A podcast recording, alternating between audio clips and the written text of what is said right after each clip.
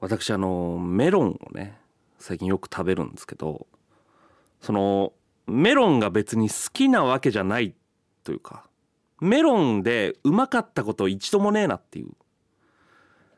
絶対にその真ん中のこのジュクジュクってしたとこだけ甘くて外側に行けば行くほどもう売り。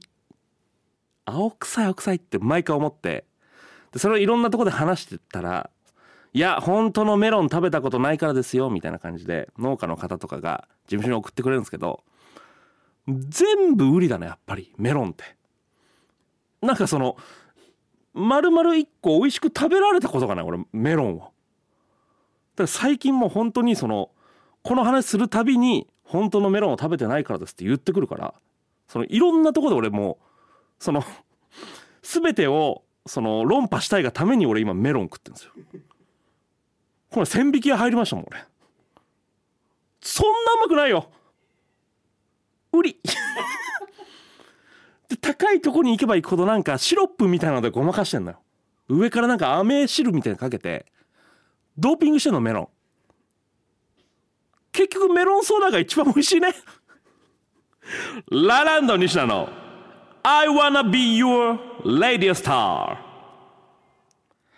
始まりましたラランド西田の I wanna be your radio star この番組は私西田があなたにとってのラジオスターとなり最終的には日本を代表するラジオスターを目指す番組です。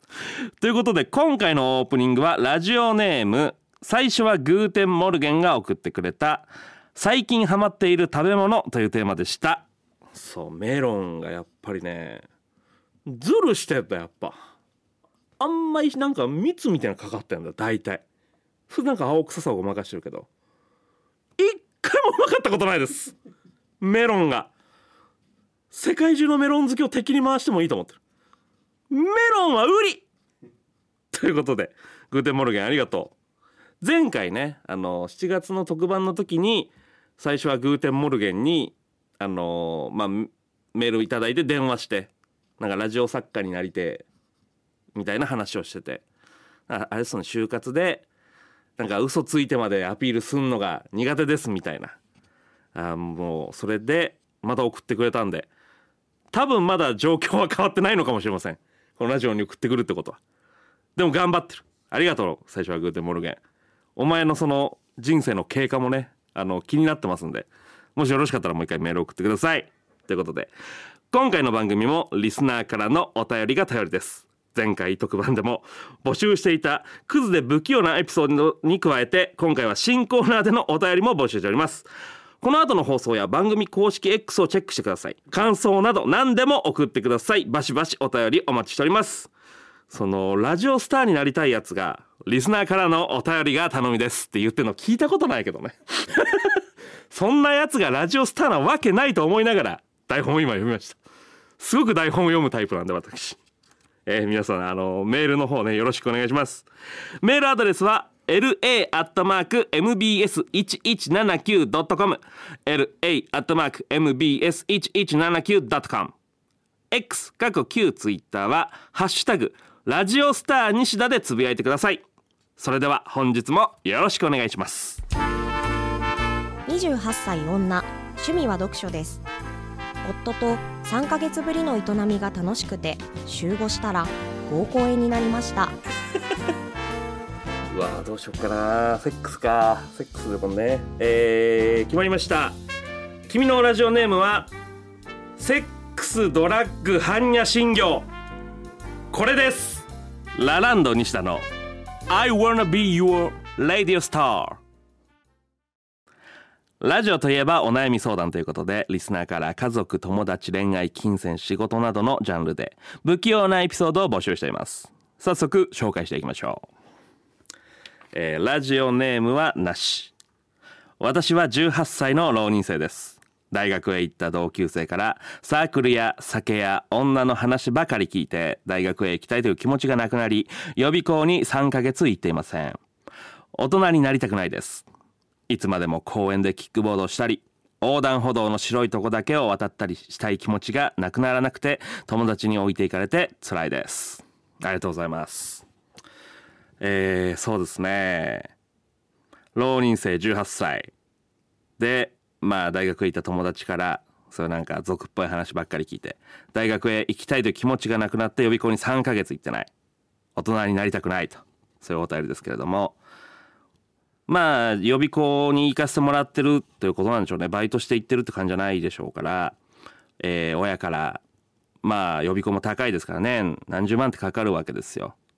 それが分かっている上でまあ大学行った同級生からまあサークルや酒女の話を聞いて大学へ行きたいという気持ちがなくなりという理由をつけてお前は3ヶ月予備校に行ってない。一番大人じゃないんじゃないかななんて僕は思ってしまいますね。本当の大人だったら親に迷惑をかけて1年間ね。他の子だったら3年間で終わるところをもう1年頑張らせてくださいと言って予備校に行って。でまあ自分の希望した大学に行くっていうのがまあ普通のルートですけれども。それが分かった上で3ヶ月お前はただサボっているだけ。一番子供なんじゃないかなって僕は思います。まあラジオ聞いてね。俺は本当そうじゃないんだっていう気持ちもあるかもしれませんが、えー一般的に見たら誰もがそう思います。お前が子供なだけです。予備校へ行きましょう。いろんな理由をつけて予備校に行かない理由を探しているだけです。予備校に行きましょう。勉強しましょう。お前がどんどん浪人すればするほど大人になるまでの時間がかかるようになります。すぐに予備校へ行ってください。お前が大人になる方法は大学へ行くことだけです。お前の周りの友達はそういうやつばっかりかもしれないけど大学に行ったら意外とちゃんとしたやつも多いですから。そこに行ったらあの全然違う人間関係が開けてきますから。大丈夫。頑張ってください。続いていきましょうか。ラジオネーム木下。西田さんこんばんは。今年の春から高校生になった15歳の男です。人付き合いが苦手で LINE の友達が13人しかおらず LINE も苦手です。ですが先日クラスの女の子から LINE が送られてきました。MBTI 診断やったことある？木下くんのやつがすごく気になるといったものでした。MBTI 診断を行いスクショに送ると充電少な笑という返信が来ました。悩みに悩んで30分近く時間を空けてしまった上にイエースというスタンプを送ってしまいました。そこから返信はありません。PS 診断の結果は研究者でした。あーなるほど。15歳の男。もう今私29になるんで思いますけど高校生の時に犯罪じゃなければ何やっても後で笑い話だなって今めっちゃ思うんですよ。なんか高校生ぐらいの例えばちょっとこうダサい話でもちょっと生きちょっと話してもいいし何であったって29まで生きたら全部笑い話。誰も覚えてないしそんなこと。親がたまにいじってくるぐらい本当に。っていう意味でその女の子から LINE が来て返信するのを30分迷うのが29歳のメタの視点からするとすごく無駄なことに思えてしまう気はするよな。何返しても多分大丈夫なんだと思う。その変なことを送らなきゃ。と思ってしまうから。なんか何にも悩まずバンって返してしまうっていう当事者からしたら相当難しいんだろうけど。お前が一回29になったつもりで生きてみたら意外と何でも大丈夫だって思えるから。高校生の頃何後悔してるって言われたらねこういうことだと思う。いつか笑い話になるのに特に俺もう芸人になっちゃったから何だって笑い話になったはずなのになんかもじもじして何にもしなかったなっていうのが一番後悔になる気がするから、うん、そういう意味で何返してもいいと思う。で今 MBTI 診断が流行ってんですね。あのインスタとかそれこそ LINE も公開してますんで MBTI 診断何ですかっていうのがすごい来るんです今。もう流行ってんでしょうね MBTI 診断。で俺毎回その INFP みたいな4文字でなんかね表されるやつなんですよ。それを毎回俺 SEXY セクシーですみたいな返してずっと滑ってるんで。個人的には MBTI 診断がすごく嫌いです。流行ってんでしょうねでもね。いろんなとこで聞きますから。頑張ってでも木下。うじうじ悩む時間が意外といらないって年を取れば取るほど思うから。その価値観を15歳で植え付けといたらすごくあの楽しく人生生きられるんだろうなって今思いますんで。頑張ってください。続いていきましょうか、えーラジオネーム忘れてみたい夜だから。29歳女性会社員です。会社の友達ができません。特に困るのがランチです。誰が弁当派で誰がコンビニ派で誰が外食派なのか把握できないしもう家の時点で不安です。弁当を作るべきコンビニに寄るべき美味しいランチの店をチェックしておくべきかと思えば皆さん誰々さんとランチの約束してるからって平然と私を置き去りに。私はランチの空気をどう読んだらいいんですか？助けてください。はあなるほどね。なんか本当なんかショムニとかのドラマでのなんかイメージだけど今でもあるんですねこのランチどうするか不安ですみたいなの。はあまあ社会人経験もないし何とも言えないですけど。やっぱ一人で食べるの無理なのかな？大人になって。どうなんだろう？やっぱ誰かと食べなきゃいけないのかな会社って。どどういうもんですか？そんなことない。一人で食べてる。まあ大井くんは一人で食べてるだろうね。一人で食べてそうだもん大井くんは。まあでもだから誰とも仲良くない状態なんでしょ？でなんかどこの派閥にも属さずに一人で飯食ってるわけでしょ？これはでもなんかなんて言うんだろう。順番が逆なんじゃないかまず。仲いい友達ができてそいつが弁当派かコンビニ派か外食派で決めるべきだと思う。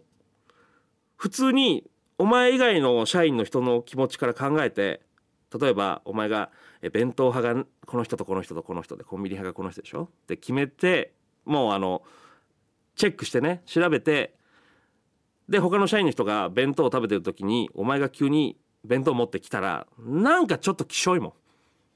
わかんない。なんかそう思うと思う俺。仲良くないんだもんだって。仲良くないやつが急に「私もお弁当作ってきたんです。一緒に食べましょう」って言ってきたら「なになになになになに?」ってなると思うから。だから順番がまず逆じゃないかな。友達ができてから。であとその会社なんて友達だろうがなかろうが関わっていかなきゃいけないんだからそういう人と飯食ったらいいんじゃないの？わかんないけど。嫌なやつと飯食うのが社会人なんじゃないの？そんなイメージなんですけど。そういうなんか仕事でこの人とは絶対に今後やっていかなきゃいけないなっていう人がいたらその人と飯を食うことでお前の社内での立場が上がっていったりっていうその一種の外交の手段として飯食うっていうのが社会人の方法なんじゃないんですか？ありますよ俺も別に。行きたくない飲み会に行くこともあるし。たまにはね。この人とは、えー一回飯を食っといた方がいいだろうと思って行くことだってありますから会社で友達はできないんじゃない？そしています？会社に入って友達。大井君はいない。西畑さんはいまいます？会社。一人だけいる。いやだからそんなもんでできないんだよ友達なんて。みんな家庭を持ち出したりとかそれぞれなんかあんだよ。だから友達はできないですよ会社で。お前がもうこの人とは絶対に絡まなきゃいけないっていう人のえ弁当派かコンビニ派か、え外食派かをチェックしてその人と一緒に行くかじゃないですか？真面目なすごく真面目なあれで言うと。だって一人で食ってもいいと思うしな正直。まあでも29歳女性なんかまあ社風とかもあるだろうしそういうのができない空気なのかな。こいつとさなんか電話つなぎてえなみたいな話してて大井くんが電話つなごうとしてくれたけど2時間ぐらい電話してんのこいつ。何電話してんだよお前。友達じゃねえのかそいつ。お前友達いいんじゃねえか絶対。俺もあのさっき電話してみたんですけど確かにあの通話中であのショートメッセージをあの送らせてもらったんですけど、えーまだ返信は返ってきてないですね。だからうん。しょうがない。日曜のこの夜の時間に2時間電話してるってことは仕事なのかな？何なんだろうな。うんでもだから絶対にこの人と絡まなきゃいけないっていう人と飯食ったらいいと思うよ。社会人がみんな好きな人とご飯を食べてるかって言ったらそれはお前の幻想だと思う。みんないやいや食べてる。みんないやいや上司と飯食ってあの頃はさ俺もとかって。72時間は起きてたねとかって。えー、なんていうあれをみんな耐えてる。何度耐えてきたか俺だって。あの頃はもうさ AD バシバシ行かれる時代だったからさってもう。100回聞いた俺。違う人からよ。100人から1回ずつ100回聞いてるからね俺。それをなんとか耐えるのが社会人だと思うんでそういうなんかこの人と絡まなきゃって人と食べに行ってください。もう仕事の話もありますしって言ったら誘えると思いますから。ぜひよろしくお願いします。その方法でお願いします。えー、ラストいきましょうか。東京都ラジオネームナムアミ大仏。僕は大学に総合型選抜旧栄養入試で受験をしようと決めてから一般選抜の勉強を全くしておらず学校が終わったらカラオケに行くなどすごく余裕を持って生活していました。でも一次試験の結果が返ってきて合否を確認するとそこには不合格の文字。確実に受かると自信満々にしていた僕は驚きが隠せませんでした。今までも定期テストとかもこの1本動画を見たら勉強を始めようと思って気づいたら3時間経っていたとかで全く勉強していなく勉強から避けてきた人生でした。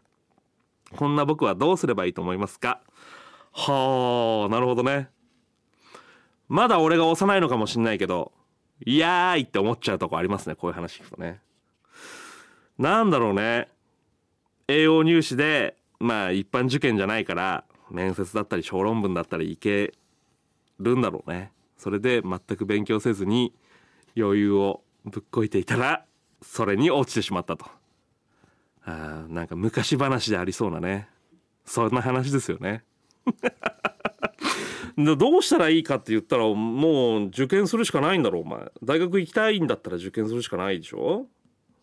でもうこの時期に受験勉強を始めるっつったらもう9月でしょ？10月になるとこですよ。まあ間に合わないだろうね。だから一浪を覚悟するしかないんじゃないかな。多分お前は一浪することになると思う。大学に行くんだとしたらね。大学全入時代なんて言われてますからレベルを下げればいくらでも入るところはあるんでしょうけどもまあ一浪することになるでしょう。で今まで定期テストとかもこの1本動画見たら勉強始めようと思って気づいたら3時間経っていた。全く勉強しなく勉強から避けてきた人生でした。ああなるほどね。こういう性格みたいなのがなんか俺もまあこういうタイプでしたからどっちかというとね。えー、勉強があんまり嫌いじゃなかったから好きな科目は勉強しましたけどまあ嫌いな科目はまあこういうタイプでした。それは正直。あんま勉強しなかったし。でこういう精神性が大人になったら変わるんだろうなって思って生きてきたけど29で変わる気配がないね。だからお前も変わんないと思う。お前は勉強全般が多分あんま好きじゃないからそうなってくるとお前は多分このまま普通に生きてったら勉強始めようと思ったらグダグダして3時間経っているのがずっと続く人生だと思う。マジで。29ですけど今年。それこそ夏休みの宿題を夏休み前日までやらないタイプ。ずっとそうでした俺はね。で今もやっぱり絶対出さなきゃいけないなんかアンケートとかえー、何か小説もそうですけどそういう締め切りに関して守れたことがないね。全てにおいて。これは加齢をしていくにつれて年を重ねるにつれて変わるんだろうなって。なんとなく甘く考えて生きてきたけど変わりませんね。一生変わらない。なんかその税金を何月までに納めろみたいな紙をもう何ヶ月前かにもらってまあいっかなんて思ってたらえー、すっごい赤い封筒が届いたりします。お前も。絶対そうだよ。怖いぜあの赤い封筒。周りのなんか縁取りのとこにトゲトゲみたいなマークが全然囲ってあんのよ。届くのよあれが。でそこで「あーまずい!」って。そんな高くもないよ別に。払えない額じゃないのになんかめんどくさいから置いといて赤いトゲトゲの封筒が届くよお前も。変わると思ってた俺も実際ね。29で変わらないんだから。お前も変わらないと思う。でどうやったらできるかってなってくるとやっぱこう必要性をどれだけ自分で感じるかだから。小説とかはもう俺割とやりたい仕事ではあるからやってて好きだし。ってなってくるとまあある程度、まあ、締め切りまあ間に合わなくて多少遅れることもあるけどまあ大体出せるようになってくる小説とかは。でも必要性を感じないことは何にも頑張れないから。だからお前にとっての大学の必要性をもう一回見つめ直した方がいいと思う。税金も払わなきゃいけないって分かってるけどなんか必要性がよく分かんなくて払うことへの。で赤いトゲトゲの紙でやっとビビってたっすビビるか必要性を感じるかしかないだから。でお前は大学に行かなかったらこの先の人生どうなるんだろうとか。なんで俺は大学に行きたいんだろうみたいなことを考えた結果絶対に大学が必要だとか。大学行かないとこうなっちゃうんだ。やばいっていうそのビビる気持ちとかがないと頑張れないと思う。だからお前に甘い言葉をかけてくるやつは近寄らせない方がいいねしばらく。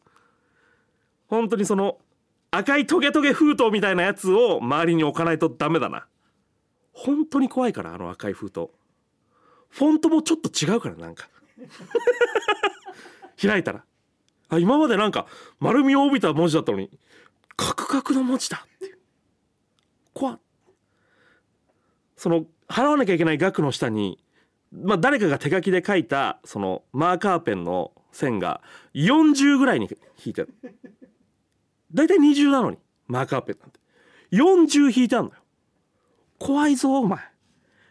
これぐらい怖い気持ちしないと俺お金払えない税金。お前も同じです。それぐらい怖いなと思え。そうなるまで考えてください一回。そしたら頑張れると思うんで。頑張ってください。生阿弥大仏。お前も赤い封筒が将来届きます。その時に俺の言ってた言葉の意味がわかると思います。はいということで以上不器用エピソードをお送りいたしました。続いてこちらのコーナーに行きましょう。夕日に向かってバカ野郎！仕事の苦労学校での嫌なこととにかくムカつくあいつ。思わずバカ野郎と叫びたくなる愚痴を私西田が受け止めます。ということでじゃあ行きましょうか。まずはラジオネームニシンの茶漬けの夕日に向かってバカ野郎。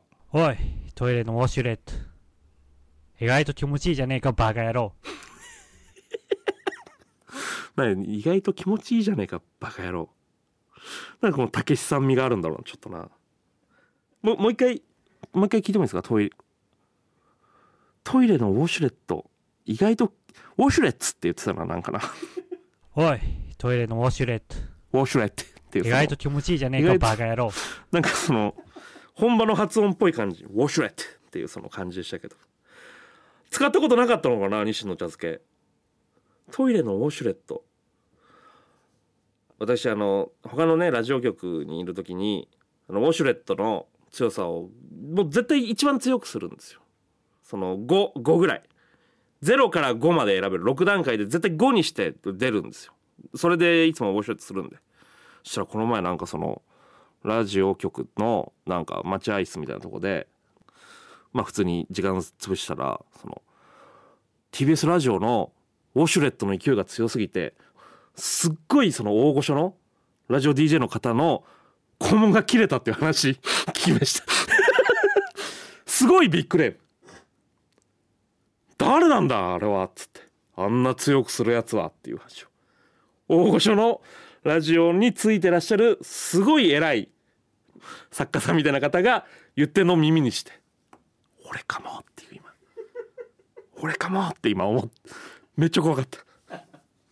あの人の肛門が切れたなんてって。思いましたけど。そう。まあまあウォシュレットねいいですよね。福手間省けますから本当にね。いいです。じゃあ続いていきましょうか。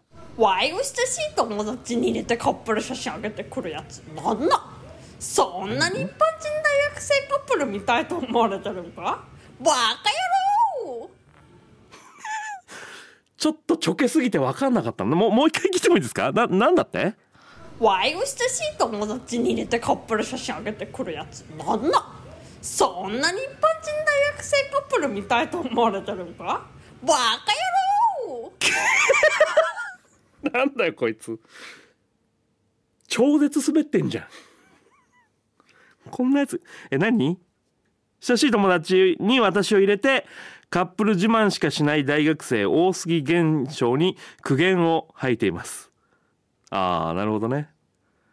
インスタとかのあの親しい友達にしか見れないあの設定に自分が入れられててそのカップルのなんか自慢っぽい写真を見せられてるってことなんだ。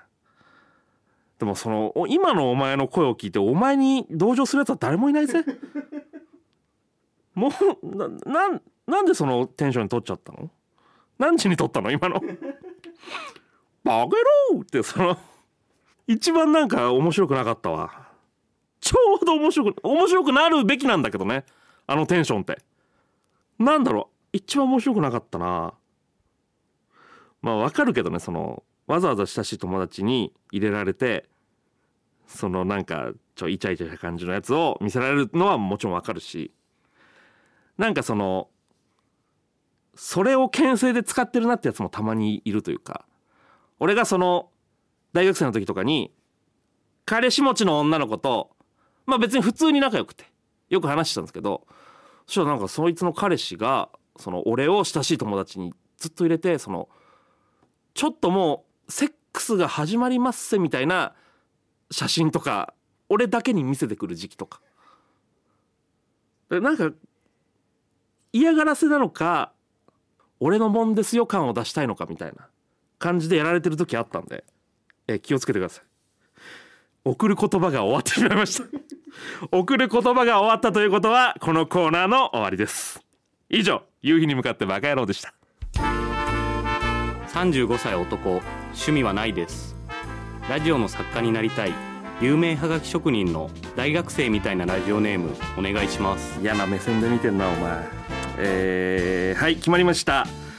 君のラジオネームは天海祐希ならぬ苦上祐希。全部書いてくださいこれを。ラランド西田の。I wanna be your radio star さあエンディングのお時間でございます。